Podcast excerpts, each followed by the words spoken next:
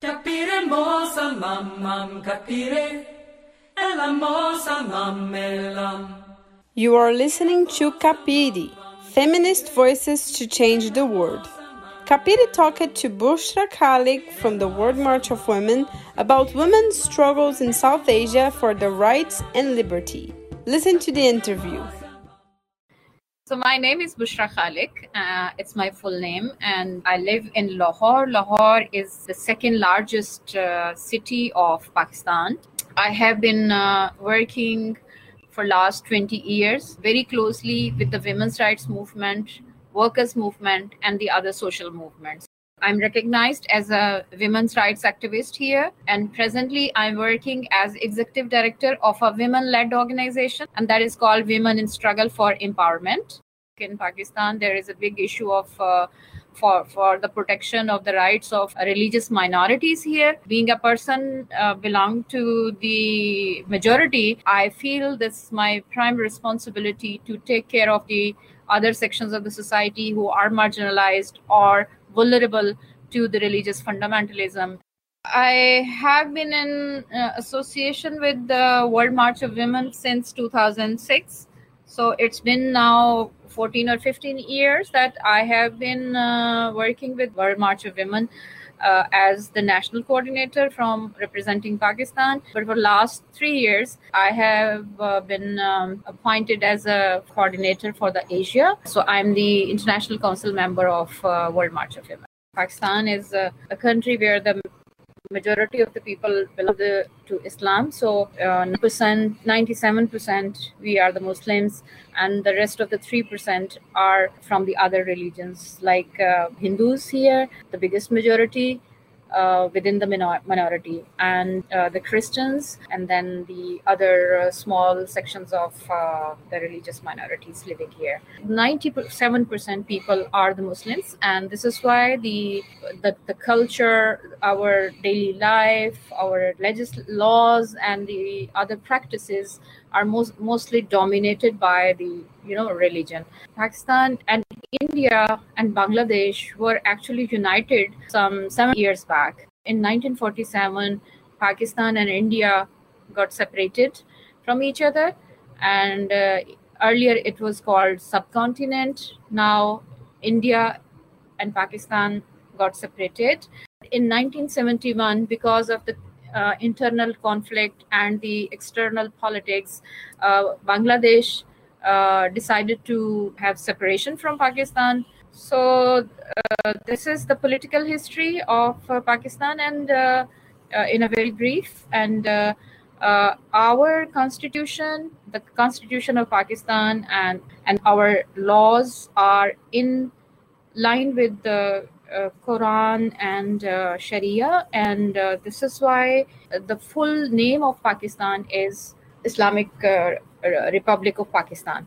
The issue is uh, about this uh, dominance of uh, the religion as an ideology, ideology of the state and its institutions, is a big challenge to those who fight for the people's rights, human rights, women's rights, and, uh, and the rights of the religious minorities as well. We know that there are many challenges facing Pakistan, Pakistani women. This violence is deeply rooted in society, and many social movements and feminists still have a long way to go. In recent years, fundamentalist religious movements are gaining a lot of space, as you said, and this can make women's life even more complicated. Uh, could you contextualize this religious and political situation in Pakistan? You did this a little bit, but let um, let understand more about this. You said this third wave of religious fundamentalism, how it has affected women's life.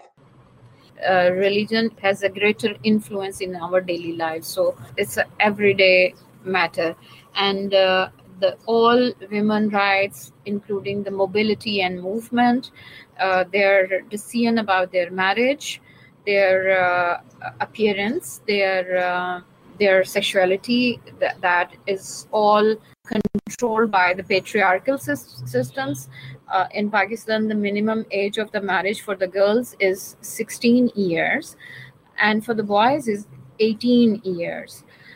Though we uh, can uh, claim our national identity card and we uh, and we can um, sign any contract other than the marriage only on the age of 18 uh, but by the minimum age for the marriage for the girls is 16 because this notion is very much uh, uh, taken by the religion that whenever the girl uh, has acquired the puberty, her marriage uh, will be um, uh, valid. So uh, we think that the kind of the kind of marriages are the forced marriages, uh, but uh, throughout Pakistan, the women are demanding to raise the minimum age of the marriage for the girls, but the law are very strictly designed on the basis of Sharia and the religious mindset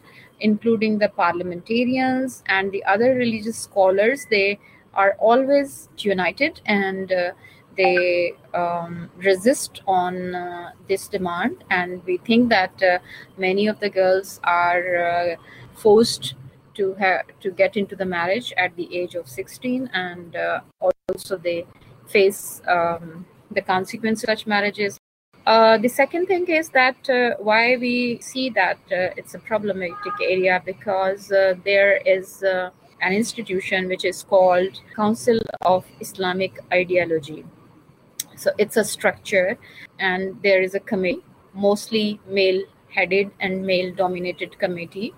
Um, they decide about the laws and uh, whenever we uh, come up with this idea that uh, how the women and girls are being suffered uh, because of this uh, law uh, or or any other laws which are not in favor of the women this is the islamic council council of islamic ideology comes up with a lot of resistance and they prepare and they give their opinion and always turn down the demands of the women, uh, progressive demands of the women, and they say that, uh, uh and all the time it is called that uh, uh, the our demands are un-Islamic and we are influenced by the Western agenda, and we, the NGOs, are the real problem.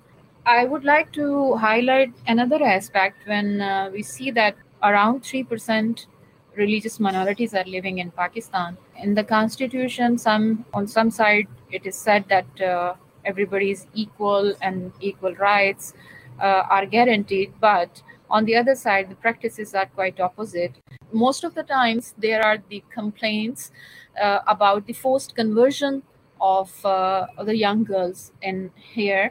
Mostly, the girls are Christians, the girls are Hindus, and they are being converted, forcefully converted to the uh, to enter into the religion of Islam. People from the other religious com- minority uh, communities, uh, they are very helpless because um, if they uh, go to the police station, the mindset also uh, prevail there also, and uh, sometimes the courts do not give the justice to such people.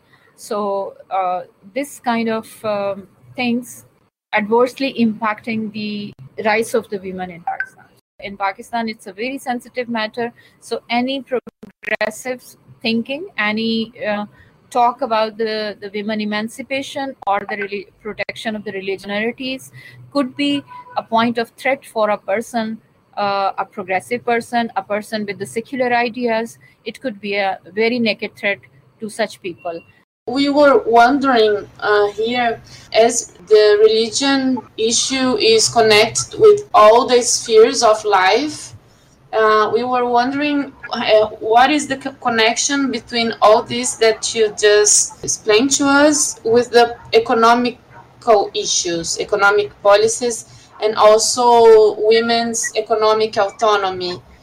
If we see that the connection of this uh, mindset with the economic empowerment of the women in our country, we see that we are the uh, at the lowest rank when we see that uh, women uh, participation in the labor force. It's al- almost 23%.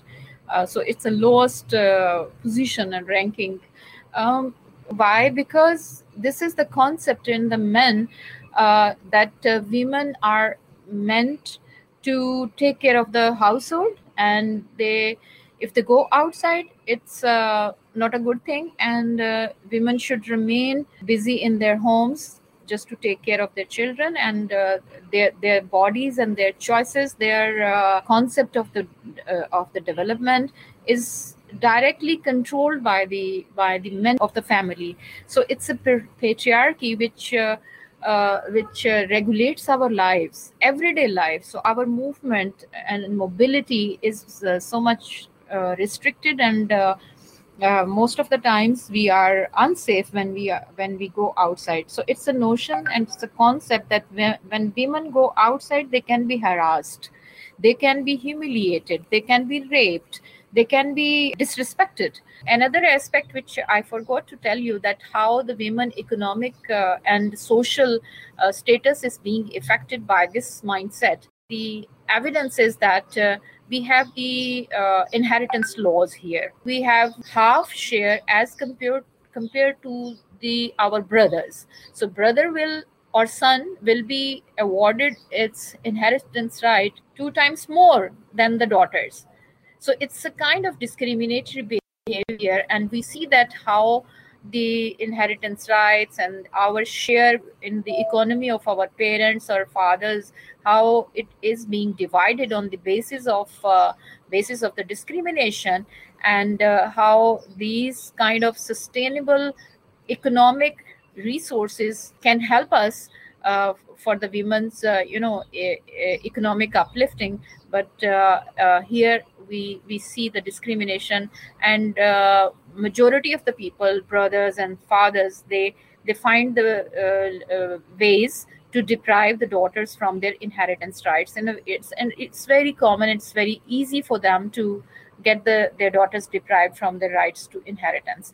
Uh, on the other side we see that uh, very less women are going to the factories for the work and they uh, uh and the part of the public life. There are some good examples also uh, where the women have uh, now becoming the more inter uh, entrepreneurs and they are exploring new professions and uh, on the basis of their profession and technical grounds. But still we see that majority of the women they are supposed to be at the home uh, remain at homes because of this concept that uh, uh, if the women go outside they they will be they can be harassed because it's unsafe. So better to stay at home. This is a cycle of the understanding and the practices which makes us more vulnerable and uh, the less active participation or the lowest active participation in the economic side. Um, but still i see that uh, women are uh, engaged in uh, agriculture sector. They are engaged in the fisheries and they are uh, you know, the factory workers but the capitalism and the patriarchal mindset and and above all that the, this religious mindset these are the three very structural and very systematic barriers in the way of the women economic development and economic uh, uplifting. We would like to know if this happens also in other countries in the region if there are common elements that gets the, these countries together. India pakistan and bangladesh and afghanistan these are the part of south asian countries. So south asia is uh, uh, not all countries are uh, uh, having such problems. Like uh, India, uh, yes, they have uh, patriarchal uh, roots. And it affects the women's daily life and women's it's a barrier but on the other side since their democracy their state has separated itself from the religion Afghanistan is war trodden and uh, the country, and uh, they they they are uh, suffering from last 40 years uh, because of the U.S. Uh, hegemonic uh, inter- interference here. on the name of the development, in the name of the jihad and fighting against the terrorism, the women's rights become secondary or doesn't come on the priority uh, so we see that a lot of uh, crime and violence happens against the afghan women uh, not only within homes within the parliaments on the roads. Terrorism and extremism is one thing but uh, how their lives are destroyed by their own family members it's a it's a big issue and challenge for the afghan women also. Similarly uh, in bangladesh uh, the religion has a greater impact on the people's lives and it's it's like a barrier. But uh, for first uh, uh, for for one, last one decade we we are witnessing that bangladesh is uh, progressing. Uh, they are coming up with some progressive laws and also the women are becoming the part of economic um, economic activities. So women are getting outside and the poverty and the uh, other social issues are still there. Of course, we are not only uh, uh, facing multi uh, layers of the patriarchy, the religion, and the uh, capitalism, uh, um, capitalist ugliest agenda here to to to regulate the people's lives. but side by side we see that uh, the people's and the women's movement is so beautifully driven in all the, these countries. Gives us strength and which gives us the hope for the life a life with the dignity a life with the our our basic rights a life um, with our own uh, you know decision uh, making for our sexuality, our bodies, and our choices. Our life is ours. Uh, in India, we see that uh, it's a it's a huge um, social mobilization where the secular mindset is out. The women are outside, and they have very exemplary and beautiful social movements there. The legislation have been changed. The courts decisions are coming, and uh, the, the new culture or, or based on the resistance, uh, the women's resistance, uh, they are breaking barriers and they are breaking the silence also.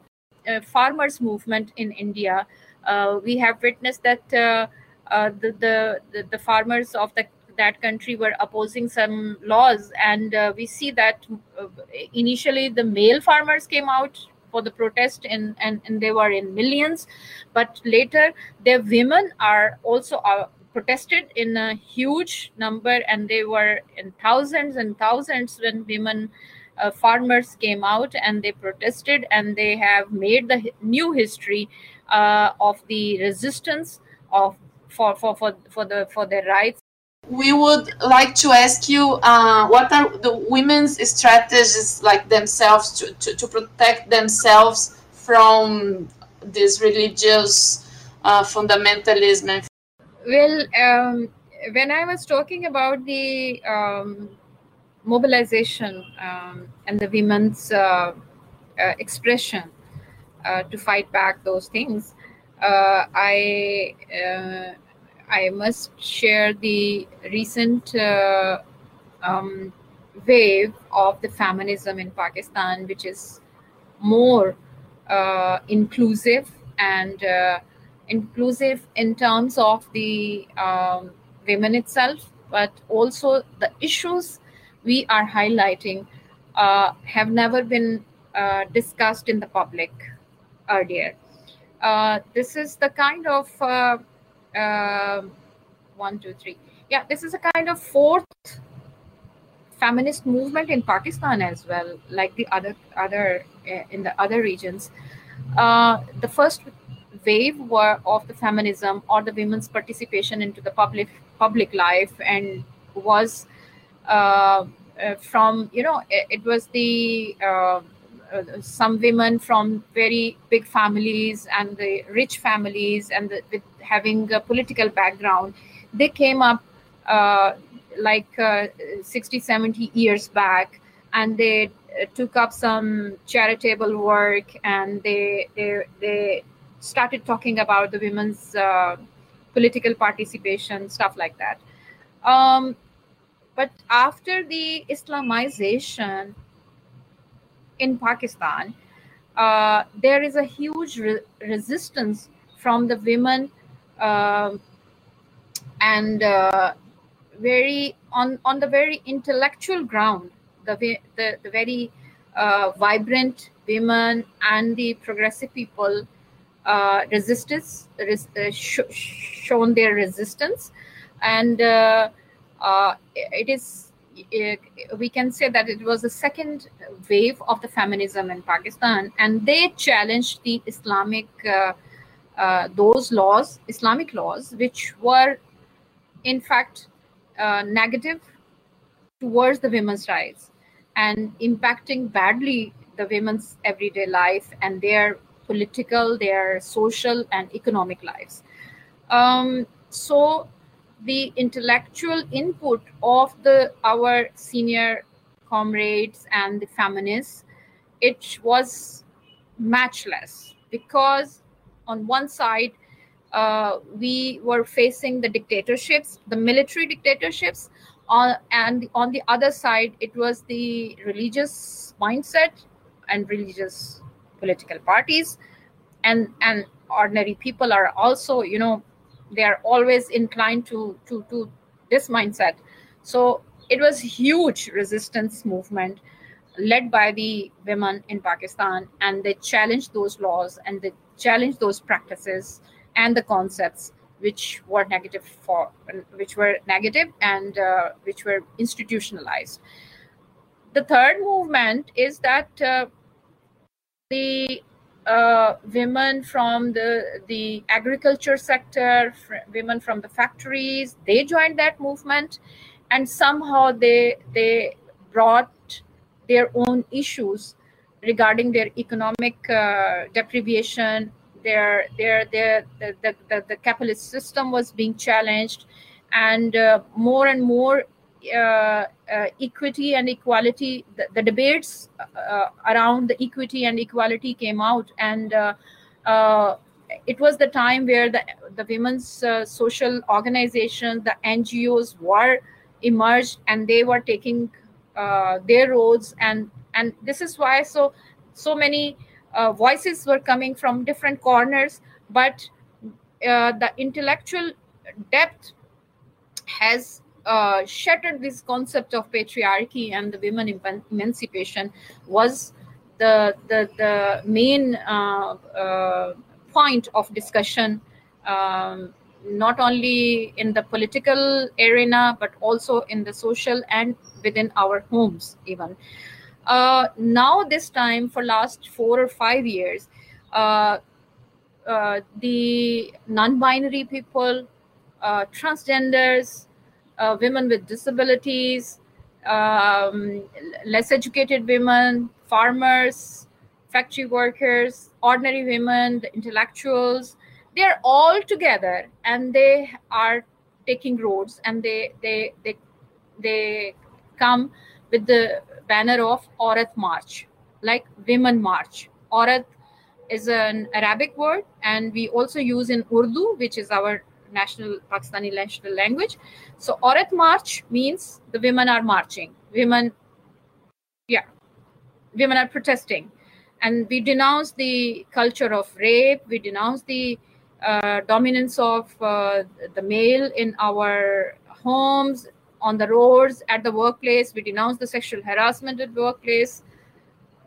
And we demand for the respect and dignity for all, like uh, and and uh, uh, LGBT, LGBT rights. We cannot uh, say such words in the public, but uh, through this collective, collective, women's collective, where the non-binaries and the other religious minorities women are are together the young and the old feminists are there senior feminists are there so the, this this collectiveness and this uh, togetherness and this unity is the best strategy to uh, to to uh, denounce such violences and to fight back those forces uh, be it the uh, religious forces all the military dictatorships and and and the others. So i think that uh, this uh, this connectivity with each other, uh, this uh, unity with each other, uh, this um, uh, intellectual and uh, intellectual capacity to debate and to argue with the counter counter narratives and the counterparts is the best strategy uh, to to make a huge difference.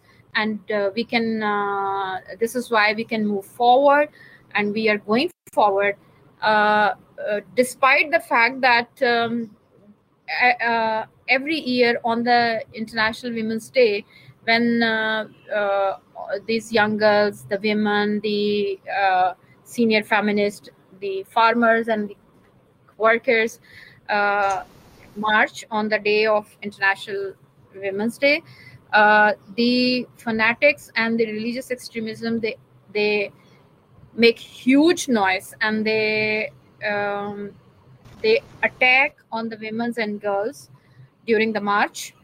Uh, they, uh, they they uh, uh, go to the police stations and the cases uh, are registered against the women and the organizers of those march and this year it was the blasphemy law which was invoked just to uh, teach the lessons to the women of this country and the girls of this country that why they are outside they, why they are bringing those sensitive issues which have never been discussed into into the public like the the, the rape, the sexual abuse, the violence, the sexual violence, the reproductive uh, issues, the um, forced conversion, and the uh, dominance of the of the uh, patriarch uh, for the patriarchal uh, settings. Um, you know, the women uh, are charged with the blasphemy laws even. So you can see that how this uh, religion and mi- the misuse of the religion can be can be um, used just to si- just to si- uh, silence the the women's voices